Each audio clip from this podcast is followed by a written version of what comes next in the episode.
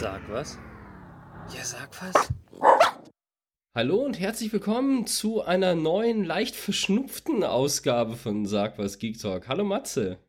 Hallo Peppy, wir drehen heute die Rollen um. Normalerweise bin ich immer verschnupft oder huste. Heute ist der Peppy mal erkältet. Deswegen auch per genau. Remote, damit wir auch alle Krankheitsviren voneinander fernhalten. Genau, so ist es. Äh, eigentlich wollten wir uns äh, zusammensetzen im Studio, äh, weil wir das auch ein bisschen umbauen wollten, umgestalten wollten technisch, aber das machen wir dann halt einfach das nächste Mal. Hast du ein Highlight? Ähm, diverse, wie immer eigentlich, aber ich würde sagen, diesmal ist es äh, der Vergleich zwischen The Quarry auf PlayStation 5 und As Dusk Falls auf der Xbox. Ja, ich tue mich auch schwer und äh, ich entscheide mich für das äh, apokalyptische Thema Menschheit gegen künstliche Intelligenz. Wer wird gewinnen? Mal wieder. Es gibt da sowas Neues und ähm, genau. Das besprechen wir aber dann, nachdem wir erstmal ein Thema von dir hatten und auch was in eigener Sache geklärt hatten.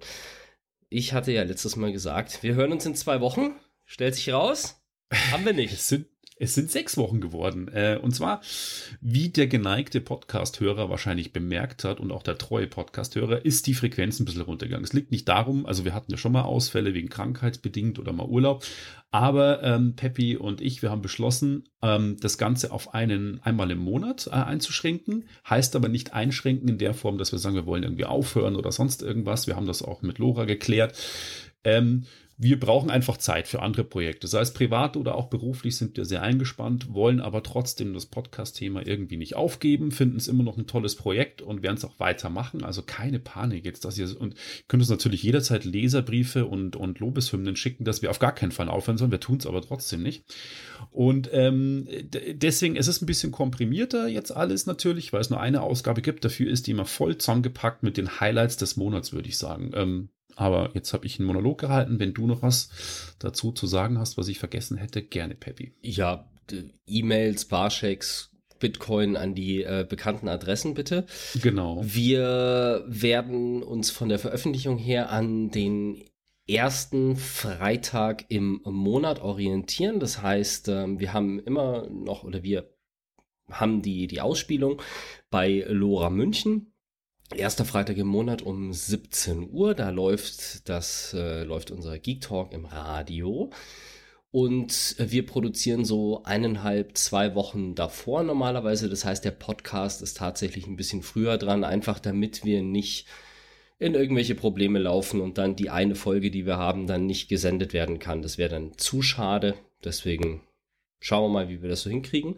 Und ähm, genau, ich von meiner Seite, ich habe äh, natürlich auch den Großteil der Produktion, den, den ich noch nachmache. Das heißt, ich bin auch immer, falls einer von euch sagt, ach, wenn er jetzt mehr Zeit hat, weil er weniger podcastet, ich würde auch mal den einen oder anderen Gastauftritt in einem anderen Podcast machen, wenn ich nicht die Produktion übernehmen muss. Das wäre für mich dann noch stemmbar, sag ich jetzt mal. Ähm, genau.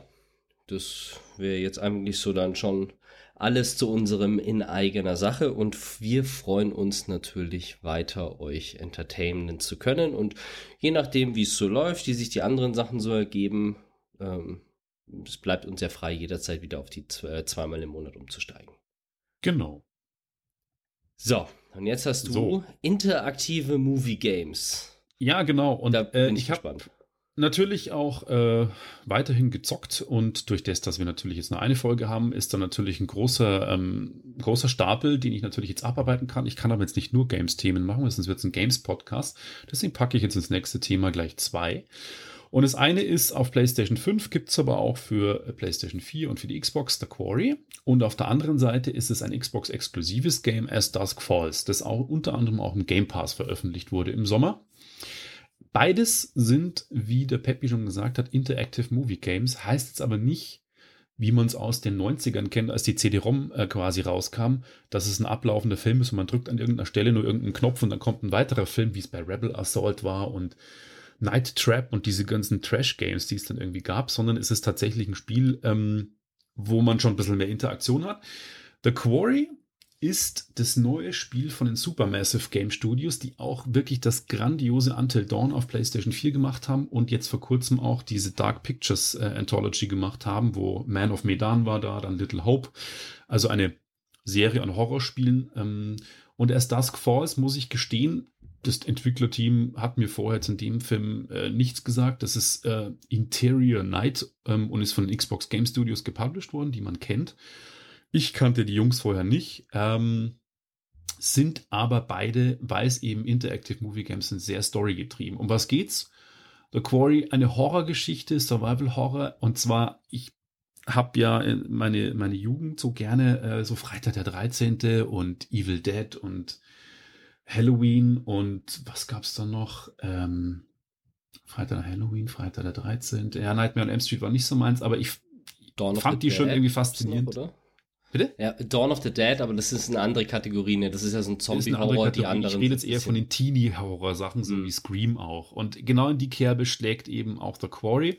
Es geht darum, dass ein paar Jugendliche in einem Sommercamp irgendwie sind. Das Sommercamp, der Sommer ist vorbei. Und sie sind dazu gezwungen, in diesem Camp zu übernachten, obwohl eigentlich schon alle Kinder weg sind, weil sie nicht mehr rauskommen quasi aus dem Camp. Ähm, es ist kein Telefonempfang, also so der Klassiker, sie sind in der Abgeschiedenheit. Ähm, sie müssen in dem Camp länger bleiben, weil ihr Auto kaputt gegangen ist. Und äh, ja, das ist halt so absolut abgedroschen eigentlich, aber cool erzählt, weil die Rahmengeschichte ist auch, es geht um einen Wanderzirkus, der in dieser Region irgendwie war, aber vor 20 Jahren, glaube ich, abgebrannt ist und man nicht weiß, was den Leuten geworden ist. Es gibt ganz mysteriösen Sheriff. Der Besitzer des Camps äh, von der Familie ist irgendwie auch ein bisschen zwielichtig komisch, wird übrigens gespielt von David Arquette und das ist das Besondere an den ganzen Games von äh, Supermassive, die nämlich immer bekannte Schauspieler akquirieren für ihre äh, Games und die dann auch quasi vor die Kamera stellen und gemotion capturen lassen. Heißt, die spielen dann auch wirklich sich selbst, bewegen sich auch so, haben die Gestik und Mimik und das sieht schon ziemlich gut aus. Also David Arquette, man kennt ihn aus Friends und unter anderem Scream. Ted Raimi spielt auch eine Hauptrolle, auch ein ganz Charakterdarsteller, lustigerweise der Bruder von Sam Raimi, Regisseur von Spider-Man und Tanz der Teufel. Ähm, was? Spider-Man und Tanz der Teufel, das sind ja zwei Wusstest du nicht, dass der Regisseur. Filme. Ja, wusstest du nicht, ah. dass, ähm, dass Sam Raimi, äh, der ja bekannt geworden ist durch den in Deutschland lange Zeit indizierten und beschlagnahmten, jetzt nicht mehr Evil Dead, aka Tanz der Teufel, ähm, und der hat dann später. Nee mainstreamigere Filme gemacht. Also ein Evil Dead Remake gab es noch in den 2000er Jahren, das echt ganz gut war. Der hat auch Darkman gemacht und eben, ja, der hat auch ein paar Serien jetzt, glaube ich, die letzte Zeit gemacht. Und äh, naja, dessen Bruder ist auch Schauspieler. Der ist im Spiel auf jeden Fall dabei. Der spielt immer so kleinere Charakterrollen und ansonsten ähm, auch äh, ein Darsteller aus, äh, aus der Will Smith-Familie, und zwar der Sohn von, von Will Smith, Justice Smith, der auch in The Get Down auf Netflix mitspielt, spielt eine Hauptrolle. Ja, und ähm, Lance Henriksen, den man aus Aliens kennt, also wirklich ein großer Cast an tollen Schauspielern. Es sieht auf PlayStation 5 gespielt richtig, richtig gut aus. Also teilweise wirklich Filmniveau und äh, tolle Beleuchtung. Und spielt sich aber trotzdem, es ist jetzt kein Tomb Raider oder ein interaktives Action-Adventure, sondern man läuft schon mal mit der Figur rum, sucht irgendwie äh, kleine Häuser, Zimmerchen oder sowas ab und am Ende des Tages kommt es dann darauf an, dass man vor einem ich kann jetzt nicht so viel dazu sagen, aber Monster oder sonst irgendein Wolf flüchtet, im richtigen Moment den richtigen Knopf drückt und wenn man ihn nicht drückt oder es absichtlich nicht macht, dann entscheidet sich die Handlung. Sprich, ähm, wenn man quasi irgendwie äh, die falsche Bewegung macht, dann stirbt der Charakter und so ändert die Handlung auch. Und das wird auch immer ausgewertet nach jedem Kapitel.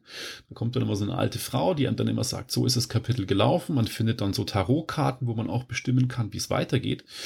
Und ich habe nebenbei übrigens ähm, Wikipedia immer offen, wenn ich über was lese, damit ich die wichtigsten Sachen lese. Und ich sehe gerade, dass der Mann einer Arbeitskollegin von mir einen deutschen Sprecher von einem Charakter gemacht hat. Und Aha. zwar Yannick Forstenhäusler, dessen Frau Sandra Forstenhäusler bei uns im Office bei Fox gearbeitet hat. Der hat ein Tonstudio, das weiß ich, ähm, und äh, vielleicht hat er die Tonaufnahmen gemacht. Der spricht den Nicholas Furzilo im Spiel und ich sehe das hier gerade auf der Castliste. Ist lustig, da muss ich nachher mal schreiben, dass ich das gerade festgestellt habe.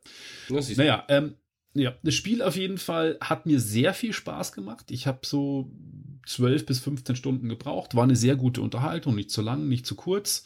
Man erfährt vieles über diese Familie, die in der Sommercamp des Heruntergekommene gehört und was da der Hintergrund ist. Und äh, ja, also gutes Spiel. Und jetzt komme ich, um nicht jetzt nur zu viel auf der Corey anzugehen, als As Dusk Falls.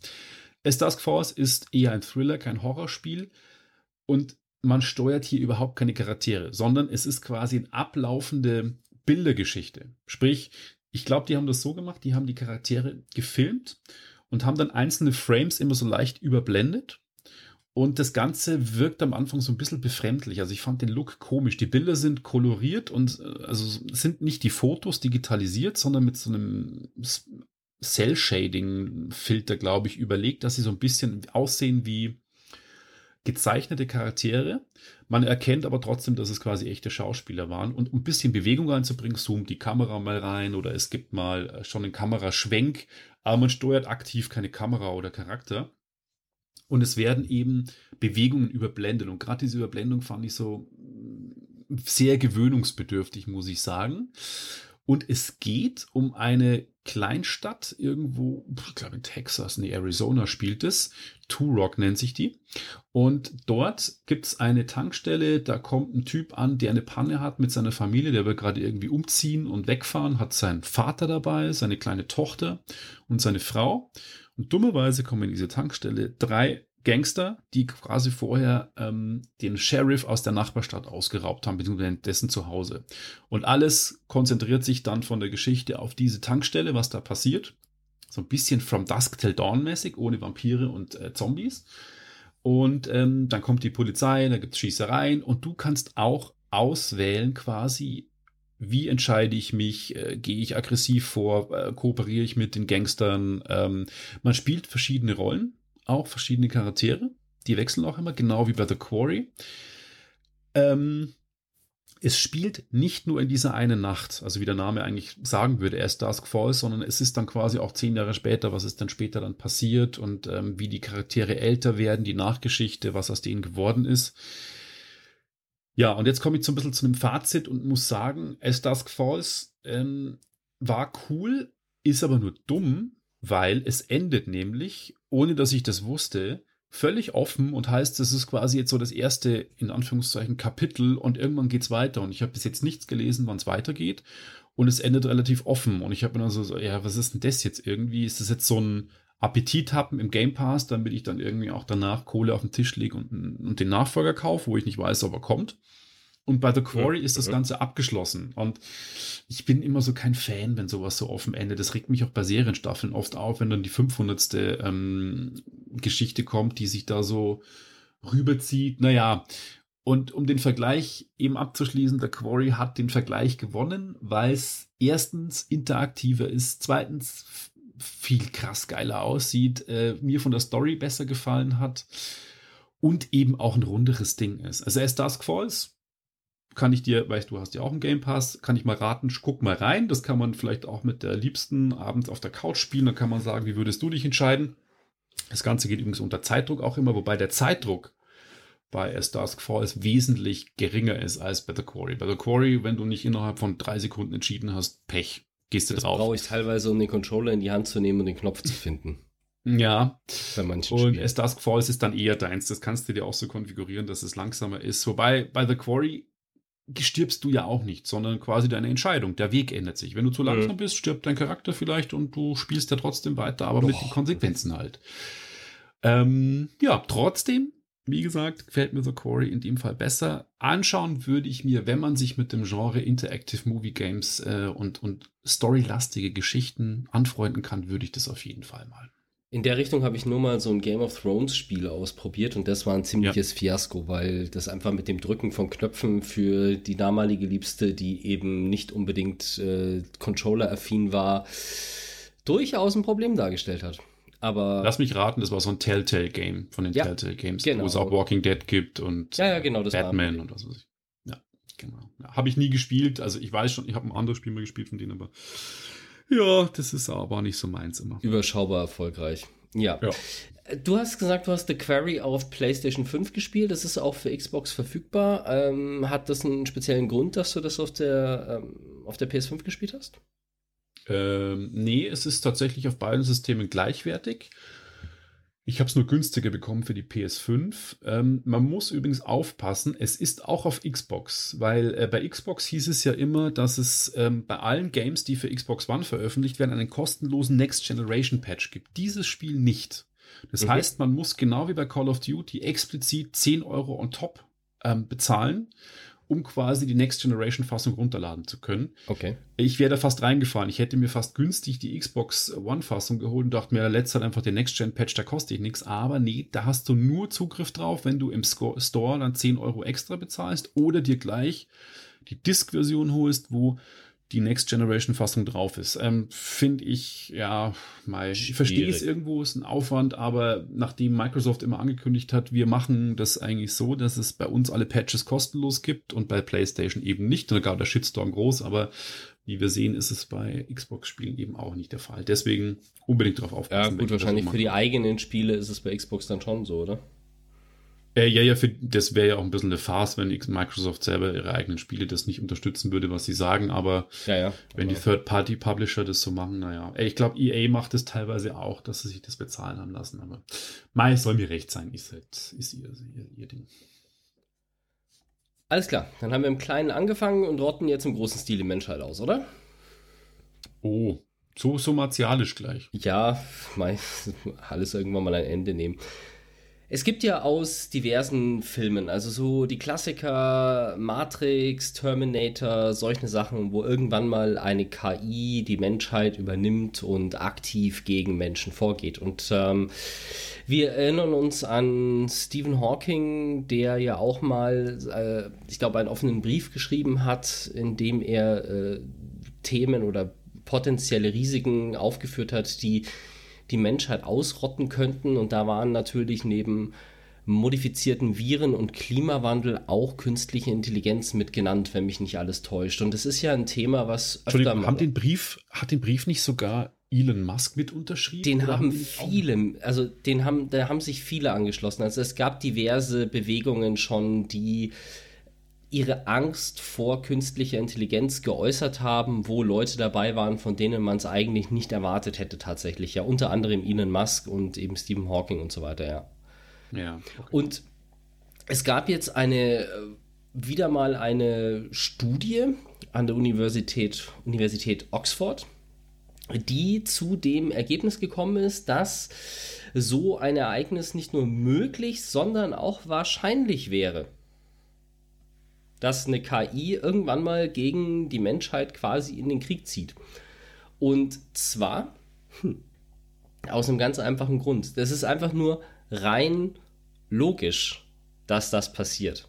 Weil künstliche Intelligenzen und neuronale Netzwerke werden ja nicht, also denen wird ja nicht mehr so äh, quasi Input gegeben, sondern die werden ja trainiert. Also ein Schachcomputer funktioniert so, du, der macht genau das gleiche wie Menschen. Also ein guter Schachspieler, also ein Schachgroßmeister, der kennt einfach verdammt viele Züge. Also der denkt nicht von Zug nach Zug, sondern du machst eine Eröffnung und der Schachgroßmeister hat auf einmal 2000 Spiele im Kopf, die für seine Farbe erfolgreich waren ähm, mit diesem Eröffnungszug.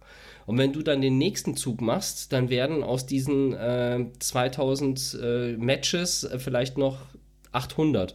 Und so geht der halt Stück für Stück weiter. Also gute Schachspieler kennen viele Spiele, gute Schachcomputer kennen viele Spiele und äh, die entscheiden ja nichts eigenständig. Anders zum Beispiel der Go-Computer, weil äh, also Go ist ja dieses Spiel mit den Bällen, wo mhm. es von Google mal zwei künstliche... Spricht man aber Go aus. Go? Was, was, nicht Go? Was ist Go. Japanischen okay. Go. Da gab es unterdessen zwei Iterationen von Computern und äh, da ist es so, bei Go gibt es so viele Abermillionen von Kombinationen, dass man da eben nicht so ein Cheat Sheet haben kann, wo man sagt, okay, wenn der Gegner das gemacht hat, dann muss ich jetzt das machen. Und deshalb muss man das wirklich lernen. Und die erste Version von diesem Computer hat halt drei Monate, vier, fünf Monate lang trainiert mit einem Menschen Und irgendwann hat, das, hat diese künstliche Intelligenz dann den Weltmeister geschlagen. Und die zweite Version hat dann irgendwie noch fünf Stunden mit, dem ersten, mit der ersten künstlichen Intelligenz gespielt und hat dann die erste künstliche Intelligenz geschlagen, so in der Richtung. Also es geht immer schneller, immer besser. Und du musst natürlich, und da kommt jetzt der Punkt, du musst natürlich einer künstlichen Intelligenz auch in irgendeiner Form sagen, ob sie etwas richtig oder falsch gemacht hat. Und gibst ihr in irgendeiner Form worauf auch immer künstliche Intelligenzen stehen, aber du gibst dir halt eine Belohnung. Und das ist jetzt der Punkt, dass derer Meinung nach eine künstliche Intelligenz auch eine gewisse Form, das ist jetzt meine Interpretation, von Sucht für diese Belohnungen etablieren kann. Und so ist es wohl schon vorgekommen, dass künstliche Intelligenzen anfangen zu schummeln um Belohnungen zu bekommen. Krass. Und das ist jetzt natürlich so genau der Punkt und da denke ich mal ähm, zurück an, oh, wie hieß der Film? Äh, Ex Machina? Ja, genau, danke. Ex, Ex Machina mit äh, Eve oder wie sie hieß, mhm, mhm, die irgendwann dann mal, die hat ja auch alles über sich ergehen lassen, bis dann, oder bei vielen künstlichen Intelligenzen kommt immer dieser Punkt, die machen vieles mit, bis es dann irgendwann mal heißt, so, ich schalte dich jetzt ab, weil ich will was ausprobieren. Und da kommt dann auf einmal immer so dieser Punkt, so, nee, wenn du mich abschaltest, dann bin ich ja tot. Yeah. Und wenn es an diesen Punkt kommt, und das ist das, was die, äh, von, die von der Universität Oxford hier jetzt eben auch sagen, es kann, es ist nur logisch, dass wenn man eine künstliche Intelligenz belohnt, wenn sie etwas richtig macht, dass sie dann früher oder später immer mehr Belohnungen haben möchte. Und dann kommen jetzt ähm, zwei Punkte zusammen. Punkt Nummer eins. Immer mehr Belohnung ist ja häufig eine, also wie viel Belohnungen die Maschine bekommen kann, hängt ja davon ab, wie viele Ressourcen sie zur Verfügung hat. Also wenn die etwas erfüllen soll, dann kann sie einfach 100% ihrer Leistung da reinstecken und je mehr sie dann das erfüllt, desto mehr Belohnungen bekommt sie. Heißt, wenn sie mehr Belohnungen haben will, muss sie schauen, dass sie mehr Ressourcen hat, also mehr Strom, mehr Power, um da reinzurechnen und mehr Belohnungen zu bekommen. Das heißt, es würde sich ein Rohstoffwettstreit im Endeffekt äh, entpu äh, entpuppen ja. wo eine große künstliche Intelligenz, die um ihre eigenen Belohnungen kämpft, dann sagt, Leute, passt mal auf, ihr müsst jetzt leider aufhören, Strom zu benutzen, weil ich will den ganzen Strom in meine Rechenpower stecken. Und wenn dann die Menschen kommen und sagen, nein, wir schalten dich ab, ist das natürlich dementsprechend blöd, weil dann sagt die, nee, will ich nicht. Und Aber wie will sie das denn? Entschuldigung, ja? Oh, ja? Nee, das ist halt so die, äh, der, der Grundgedanke dahinter. Äh, Aber wie will sie sich denn wehren? Also, wenn. Du müsstest einer KI natürlich dann irgendwie Waffen oder eine Interaktion mit einem Menschen angeben. Wenn das jetzt in Anführungszeichen nur eine KI ist, die quasi Go spielen kann oder das Belohnungssystem hat gut und schön. Die kann natürlich dann beleidigt sein, wenn man sie abschaltet, aber wie will sie sich wehren? Also wenn die natürlich Zugriff auf Atomraketen hat, dann sehe ich ja, das. Ja, das ist, glaube ich, also äh, der, der Zustand der Atomraketen weltweit ist, glaube ich, so veraltet, dass die wirklich das am sichersten sind vor künstlichen Intelligenzen. Ja, weil sie nicht aber können, ja. ja, genau, ja, ja, also die, also die, die arbeiten ja noch mit äh, 5,25 Zoll Floppy Disks, aber ähm, mhm. ähm, moderne Fahrzeuge?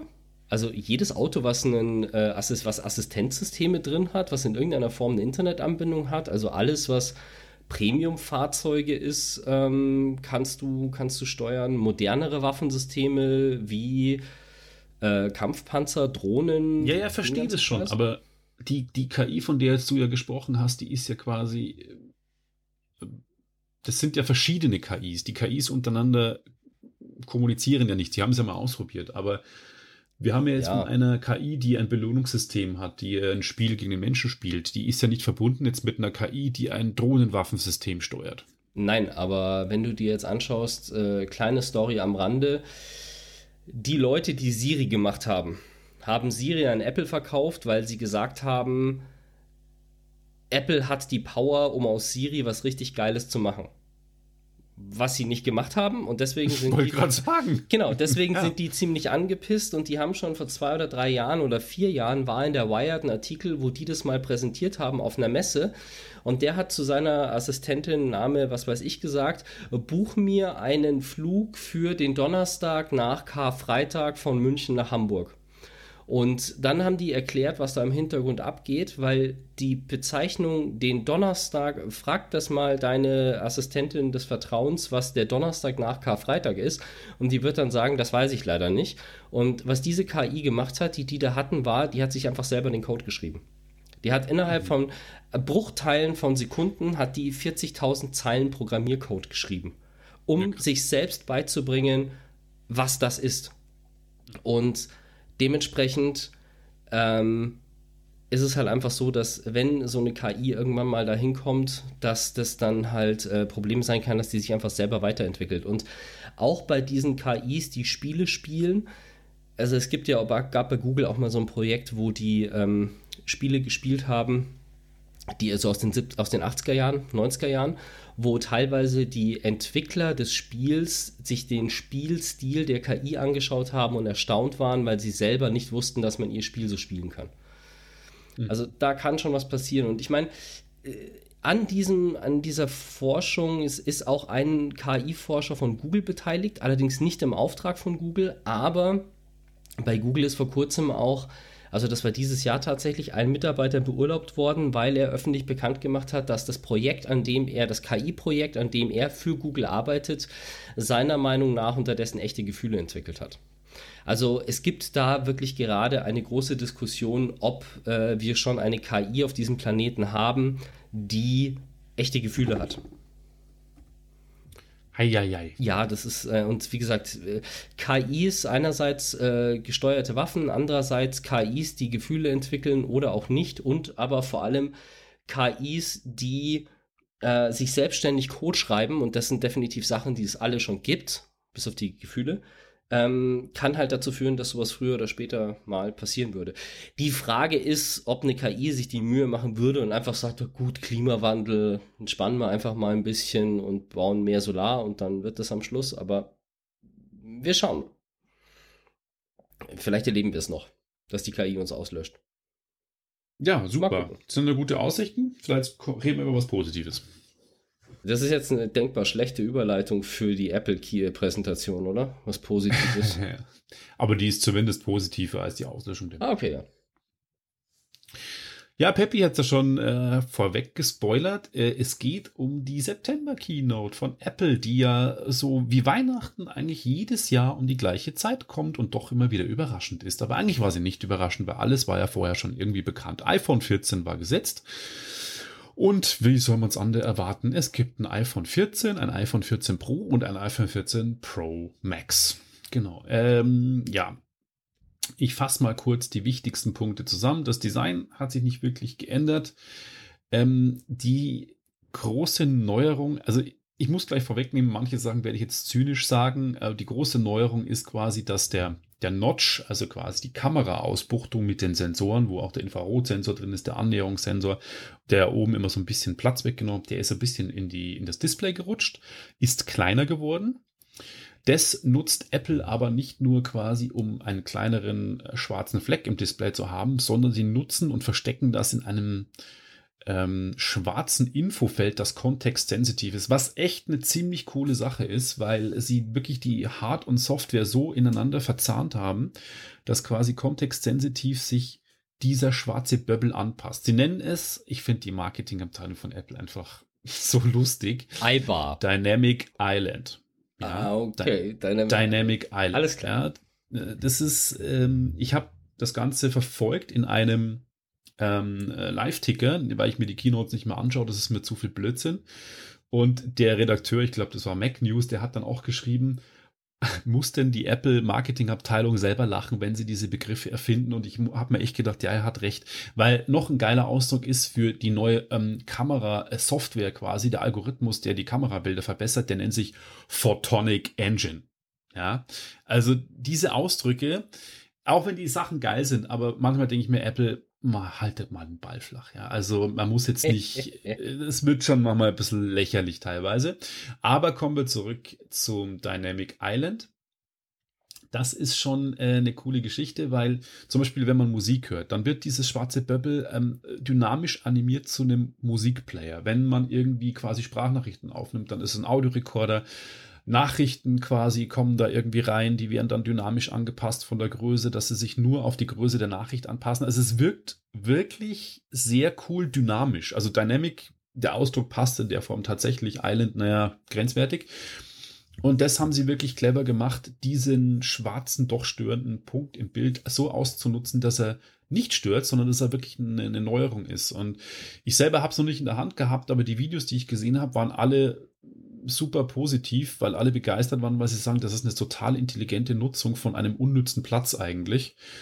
Ich bin gespannt, ähm, wann das dann eben in andere Geräte auch Einzug hält, iPad oder sowas, weil es für mich äh, schon clever ist, eigentlich als Feature an sich. Und ansonsten, äh, das iPhone 14 Mai, es ist hatten, also die, die Pro-Modelle, die haben alle einen ähm, neuen Prozessor und zwar, das ist der A16 oder so heißt der inzwischen Mai. Schnöer, schneller weiter, wie immer. Der, die die normalen 14er Modelle haben den A15 vom letzten Jahr nur bekommen. Das Kamerasystem finde ich tatsächlich jetzt auch, wo wir beide so ambitionierte Fotografen sind, schon auch langsam interessant. Und zwar Apple hat endlich die Chip-Auflösung erhöht auf 48 Megapixel, was bei Android schon bei vielen Geräten, auch bei unserer Drohne so ist, dass die Auflösung des Chips höher ist. Was sie dann machen, Sie packen quasi mehrere Pixel zusammen, um natürlich eine höhere Lichtausbeute zu haben, was gerade bei schlechter Lichtverhältnissen ähm, wie Nacht oder, oder Abendstimmung noch wesentlich bessere Bilder machen. Und ich habe Vergleichstests gelesen, ähm, das ist schon beeindruckend, was sie da machen. Und es ist auch möglich, mit der vollen Auflösung tatsächlich RAW-Bilder aufzuzeichnen. Mhm. Was schon echt cool ist, wo so ein Bild dann entspannt 100 Megabyte auch hat. Also deswegen, wenn man das machen möchte, sich gleich bitte die größere Variante kaufen. Ich hatte das auch äh, letztes Mal gecheckt beim iPhone 13, weil das eine Bekannte von mir hat. Das iPhone 13 kann keine RAW-Bilder, gell? Nur das iPhone 13 Pro doch, oder sowas. Doch, doch. Ach so, kann das. Oh, das weiß ich nicht. Ja, also ich glaube, das Ich habe das so iPhone 12 Pro, das kann Apple Pro RAW. Ja, ja die Pro ähm, schon, aber. Aber ich bin, ich weiß, dass das 12er das auch nicht konnte. Ich dachte, dass die das beim 13 dann auf alle Modelle ausgerollt haben und vielleicht das auch nur das Pro. Aber du kannst grundsätzlich mit ähm, Secondary Camera Apps, also ja. wie sie alle heißen, mit denen kannst du RAW machen. Also es geht schon. Ja, muss ich mal schauen, ob ich das noch erkläre und äh, dann noch einführe. Ja. ja. Ich wollte dich nicht unterbrechen, Entschuldigung. Ja, kein Ding. Naja, Preis hat sich äh, leider erhöht. Das würde ich jetzt aber gar nicht mal Apple in die Schuhe schieben. Ich glaube, das sind einfach Lieferketten, Chipknappheit und einfach, dass generell alles teuer geworden ist. Deswegen würde ich mich da gar nicht aufregen. Ähm, ja, ansonsten ein solides Update äh, der, der Produktline-Ups, aber jetzt keine Revolution, dass ich sage, ja. oh, mich zuckt's gleich. Da würde ich jetzt auch mal äh, einhaken. Also ich habe ja, ich werde ja langsam mal schwach. Also erstens mal, wenn ich mir das iPhone 14 anschaue, ich bin mir nicht sicher, was die da vorne alles in das Display reinpacken wollen oder müssen, weil die, äh, bei Android ist es, glaube ich, unterdessen Standard, dass da bloß so ein Punch-Hole-Kamera-Ding drin ist. Also ich, ich wüsste jetzt, hätte jetzt gerade gar nicht gewusst, wo bei mir überhaupt dieser schwarze Fleck ist. Und das ist bei mir wirklich ein Kreis mit zwei Millimeter Durchmesser. Und ich glaube, das ist unterdessen Standard bei Android-Telefonen. Ich weiß nicht, was da beim iPhone noch alles vorne drin sein muss, dass das Ding so riesengroß ist im Verhältnis. Und ich bin tatsächlich echt am Überlegen gewesen, habe mir gedacht, so, okay, neues iPhone, schauen wir mal. Und dann sind zwei Punkte gekommen, die mich sehr schnell wieder Abstand davon nehmen haben lassen. Das war der USB-C-Anschluss? Genau, einerseits der USB-C-Anschluss, da ist keiner dran, das finde ich lächerlich, deswegen kauf, würde ich das Telefon per se schon nicht kaufen. Und dann habe ich mir die Preise nochmal angeschaut und habe mir gedacht, alter Schwede, leck mich am Arsch. Das Ding ist ja, also, also langsam macht es keinen Spaß mehr, Telefone zu kaufen. Naja, aber das Thema hat man doch jetzt schon öfter, dass, dass wir. Ja, aber es wird halt jedes Mal immer noch teurer und die sind noch mal gestiegen. Also sei mir nicht böse, aber vor zwei Jahren war es das erste Mal, dass du halt für ein Telefon mehr bezahlt hast als für ein Notebook. Und es ist halt jetzt ja. unterdessen zahlst du für das Telefon im Zweifelsfall so viel wie für ein echt gutes Notebook. Also das stimmt. Ich, ich gebe dir schon recht, dass es teuer ist, aber mich schockiert es nicht mehr, weil wenn du dir überlegst teilweise, wie lange du die Dinge auch haben kannst, weil wenn du dir jetzt ein, ein, iPhone kannst du vier, fünf Jahre locker haben und hast keine Probleme, dass irgendwas ruckelt, zuckelt oder Updates bekommst. Von dem her okay. Und darfst auch nicht vergessen, was du, was du bekommst. Also die, die, die, diese A-Prozessoren, die sind ja sehr verwandt mit den M-Prozessoren, die in den Notebooks und jetzt auch in den iPads, die leisten schon was. Also ja, aber trotzdem fällt ein Telefon mal, also mir fällt mein Telefon deutlich öfter runter als mein Notebook. Ja, da musst du halt meine Notebooks haben wir habe ich deutlich länger als mein, also weil meine Notebooks werden alle nochmal irgendwo vererbt. ja, aber gerade deswegen, wenn du sagst, du, du nutzt dein, dein Handy so oft und es fällt dir so oft runter, finde ich dann, wenn man so ein Gerät so oft hat und sich es leisten will, dann kann man ja schon mal sagen, okay, ich investiere das, hab das Ding dann fünf Jahre, dann packe ich noch eine schöne Hülle, die kostet mich halt nochmal 20 Euro, aber die muss halt dann drin sein. Ja, nochmal dran und dann ist das schon okay. Also ja, ich finde die Preise nicht mehr, also ich finde die Preise einfach nicht, nicht, äh, stehen in keiner Relation zu dem, was ein, was ein Telefon bietet. Das ist einfach, nee, also das ist bei, äh, also die Schmerzgrenze ist definitiv irgendwo vierstellig. Ich würde nicht über 1000 Euro für ein Telefon ausgeben. Ja, das sehe ich inzwischen anders, weil die Dinge einfach so viel können und du so viel damit machen kannst. Und ähm, ja, also ich, ich, ich fand sie vor früher waren sie reine Telefone, aber inzwischen sind sie ja wirklich digitale Begleiter, wo du ja wirklich alles machst von, von Filmschauen über, du scannst Bilder mit der Kamera, was inzwischen geht. Du brauchst keinen Scanner mehr. Ich scanne, ich scanne alles mit dem iPhone und das ist top. Hatte noch niemand beschwert bei mir, egal ob das jetzt ein Amt, eine Versicherung oder war. Mhm. Das ist mit dem iPhone gescannt, das ist alles top. Also von dem her, weiß ich nicht. Naja. Naja. Okay, es gab auch, äh, es gab auch teure Uhren, ne? Äh, richtig, und zwar die Apple Watch äh, 8, die äh, auch zu erwarten kommt, wo sich nicht viel geändert hat. Es gibt jetzt auch einen Temperatursensor, der aber nicht die Temperatur misst wie ein Fieberthermometer, sondern quasi nur Temperaturschwankungen feststellt. Ähm, suffisantes Detail ist dazu, dass es quasi, sie weisen darauf hin, die Fruchtbarkeit bei Frauen steigt ja um den Fruchtbarkeitshöhepunkt um, glaube ich, ein, zwei Grad und das kann man damit feststellen. Wer es braucht, ich brauche es nicht. Ähm, dann gibt es jetzt die Apple Watch Ultra, die ich, das ist mein Kommentar, echt nicht schön finde. Ähm, die sieht einfach aus, so für Extremsportler, ähm, die hat einen zusätzlichen dritten Button. Eine wahnsinnig lange Akkulaufzeit, die soll jetzt drei Tage lang halten. Das ist natürlich cool, wenn du irgendwo unterwegs bist. Für einen Extremsportler ist das auch wichtig, weil der kann nicht ständig laden. Ähm, ja, es soll noch stoßfester und reißfester sein und extreme Temperaturen aushalten. Ich, ich, ich bezweifle nicht, dass es einen Markt gibt von Leuten, die das brauchen, egal ob das jetzt wirklich krasse Taucher sind, ob das vielleicht auch im extremen Feuerwehreinsatz, wo die Temperaturen anders sind oder so. Ich persönlich brauche es nicht. Mir gefällt sie eben auch nicht. Aber äh, ich kenne auch ein paar Leute, die sie richtig da kann ich dir gleich, und kaufen werden. Da kann ich dir gleich sagen, dass die Uhr wahrscheinlich zu, ich bin mir jetzt zu 99,5% sicher, dass die Uhr nicht im Feuerwehreinsatz getragen werden darf. Das war jetzt nur ein Beispiel, ich bin genau. Experte. Das nee, nee, also das ist Feuerwehr, Elektrogeräte, Explosionsgefahr wegen Brandgasen und auch anderen Gasen. Also ich weiß aus meiner Zeit bei der Feuerwehr, dass alles, selbst Taschenlampen und solche Späße, alles, was nicht ex-geschützt ist, keine Chance. Bringst du dich selbst massiv in Gefahr.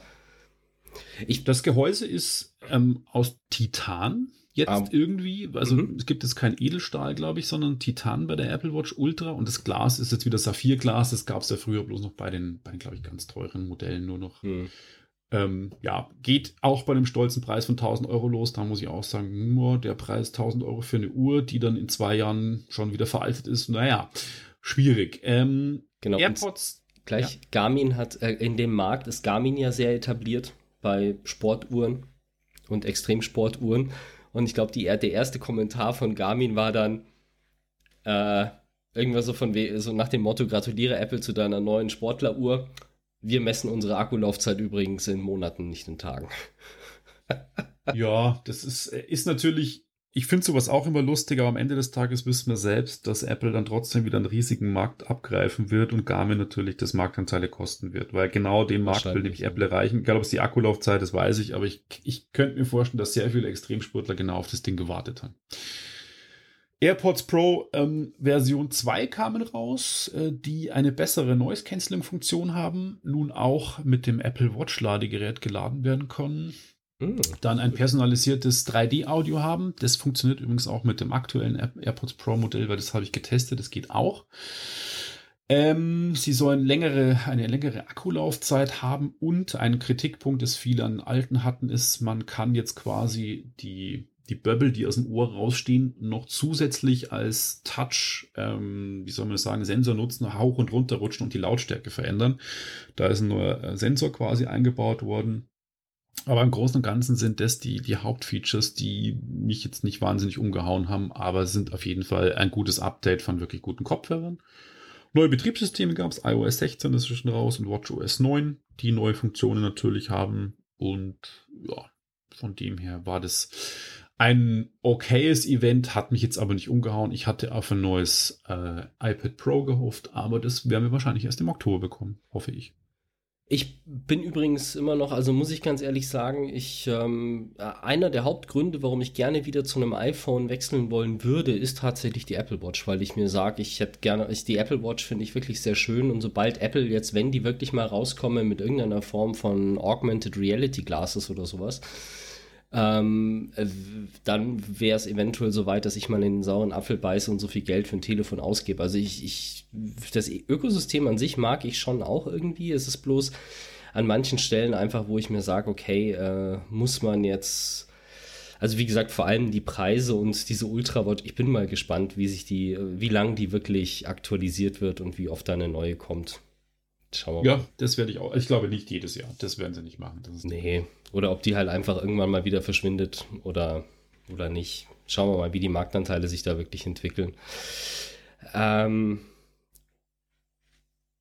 was hältst du davon, wenn wir jetzt erstmal Musik machen und uns danach über Microsoft und Activision unterhalten?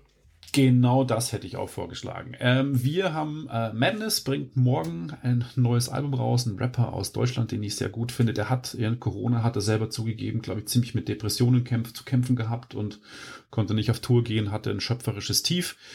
Madness, äh, Margo lebt, heißt sein neues Album. Margo ist sein Spitzname. Er ist zurück und wir hören uns einen Track an und dann sind wir auch für euch wieder zurück. Genau, wir müssen jetzt an der Stelle nur sagen, morgen ist der 30.09., weil das, das äh, hätte ich jetzt im Nachgang noch gemacht. Ach so, okay, Entschuldigung, egal wann, egal wer das wann hört, es ist schon vorbei und es ist schon live. Also hört rein und danach shoppt fleißig.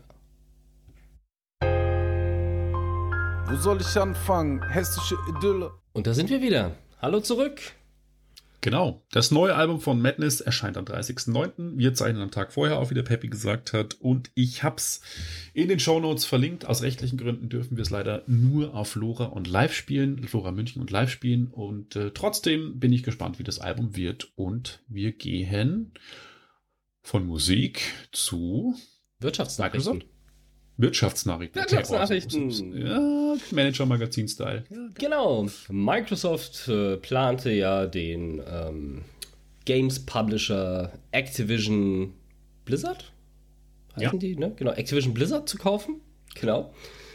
Wir berichteten. Und das ist natürlich eine große Nummer. Also erstens mal, wir sprechen hier über eine Spielebutze, ne? Also das ist, das ist immer so für, für die alle, ich meine, dir brauche ich das nicht erzählen, aber das ist immer so eine Nummer, wenn ich mit irgendjemandem spreche über das Thema Gaming, dann ist es immer so, ja, halt Videospiele so. Ja, ja, diese Übernahme, da sprechen wir gerade über 75 Milliarden US-Dollar. Also das ist jetzt nicht irgendwie so mal schnell gekauft, sondern das ist halt schon eine zweistellige Milliardensumme, eine hohe zweistellige so viel Milliarden. Hat es Disney gekostet, Fox zu kaufen? Ja, und Disney ist damit, also das war so, einer der größten Medienkonzerne kauft einen der anderen größten Medienkonzerne, um zum größten Medienkonzern überhaupt zu werden, die Größenordnung. Und da sprechen wir halt über eine Videospielfirma. Also ist schon krass. Und äh, Activision Blizzard hat halt auch echt fette Titel. Das äh, Call of Duty zum Beispiel ist halt jetzt mal so, oder äh, World of Warcraft ist von denen auch, ne? Wow. Also so die großen Spiele, die man so kennt. Diablo. Äh, genau, also die Spiele, die man an die man relativ schnell mal irgendwie rankommt, wenn man sich mit dem Thema Gaming beschäftigt. Egal ob jetzt positiv, negativ, wie auch immer, aber es ist halt einfach groß.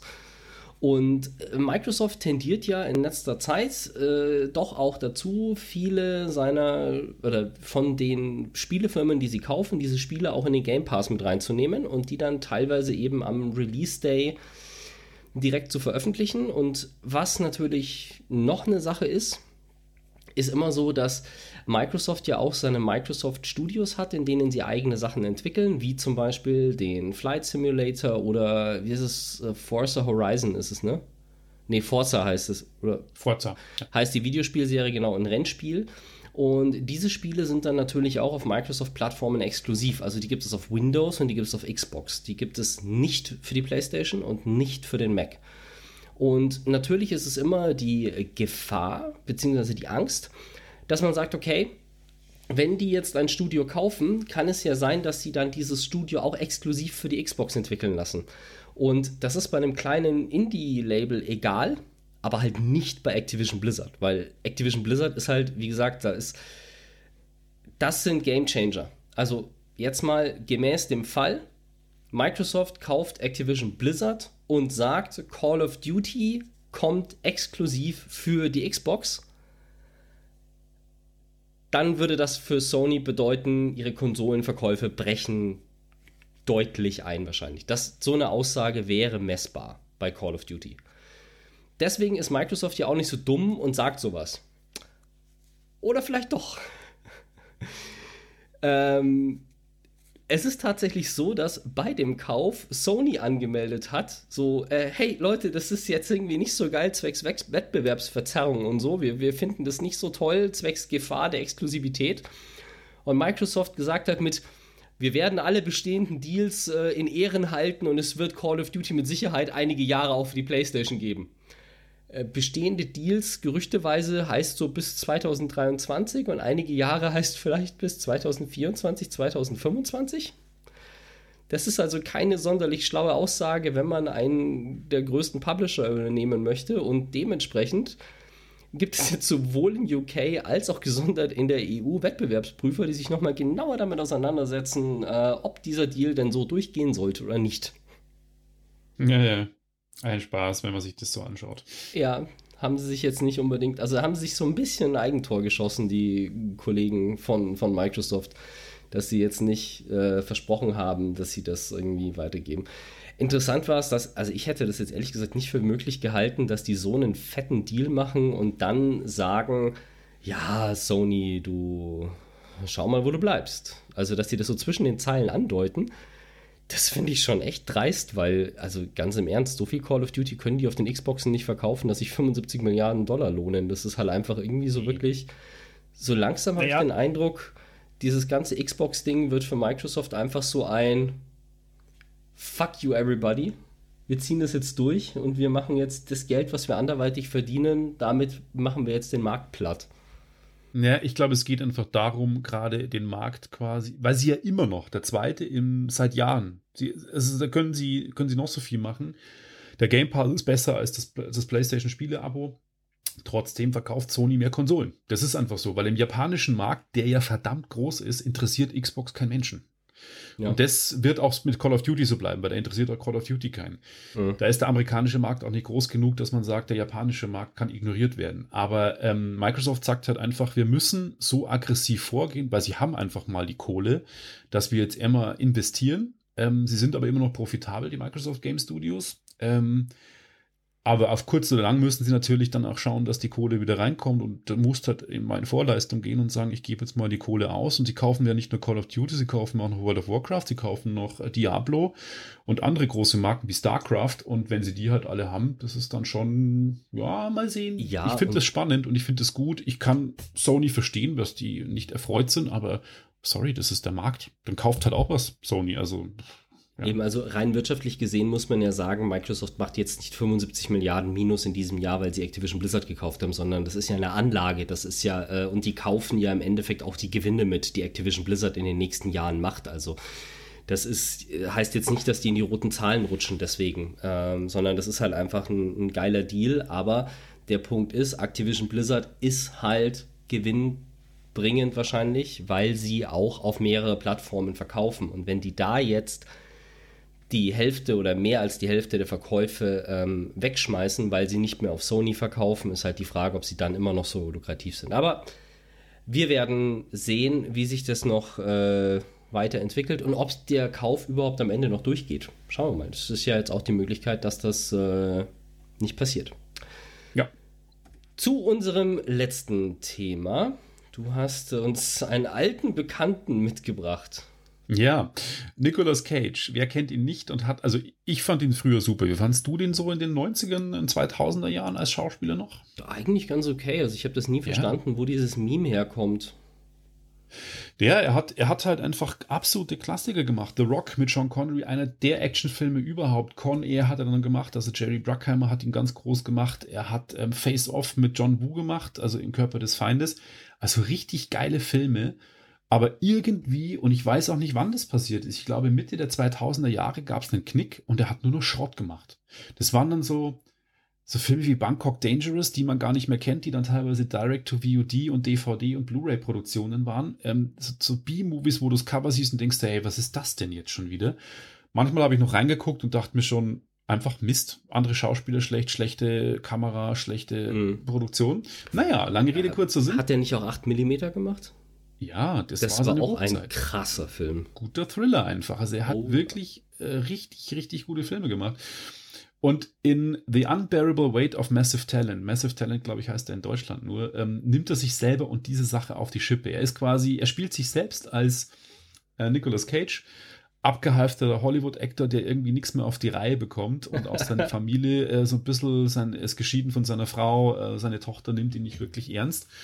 Aber es gibt einen sehr reichen Mogul, der äh, quasi unbedingt möchte, dass er mit ihm auf, äh, bei ihm auf die Geburtstagsfeier auftritt und da bekommt er eine Million Dollar dafür. Er findet es total absurd irgendwie.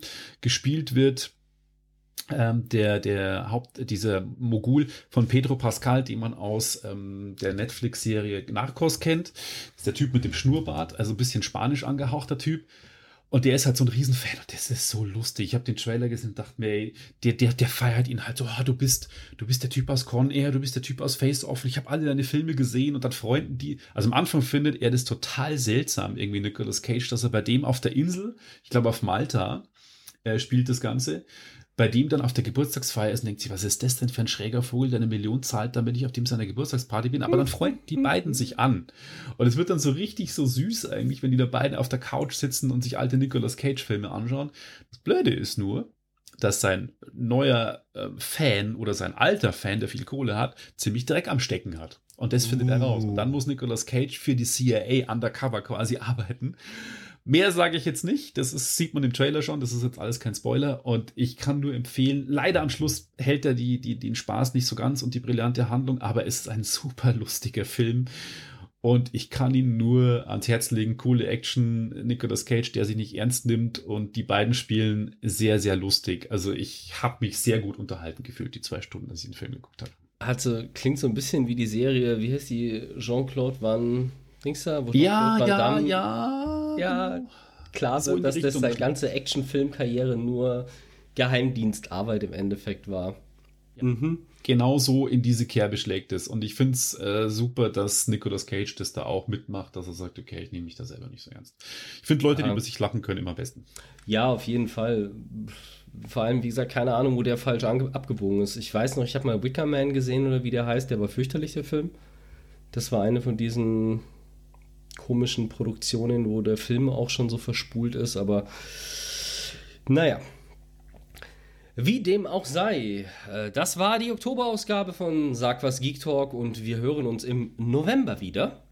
Wünschen euch eine gute Zeit, bleibt gesund und äh, ja, wie gesagt, wir freuen uns über Fanpost äh, mit oder ohne Aufmerksamkeiten. Also einfach nur die Post wäre auch schön. Vielen Dank fürs Zuhören, empfehlt uns weiter und bis in den November. Ciao.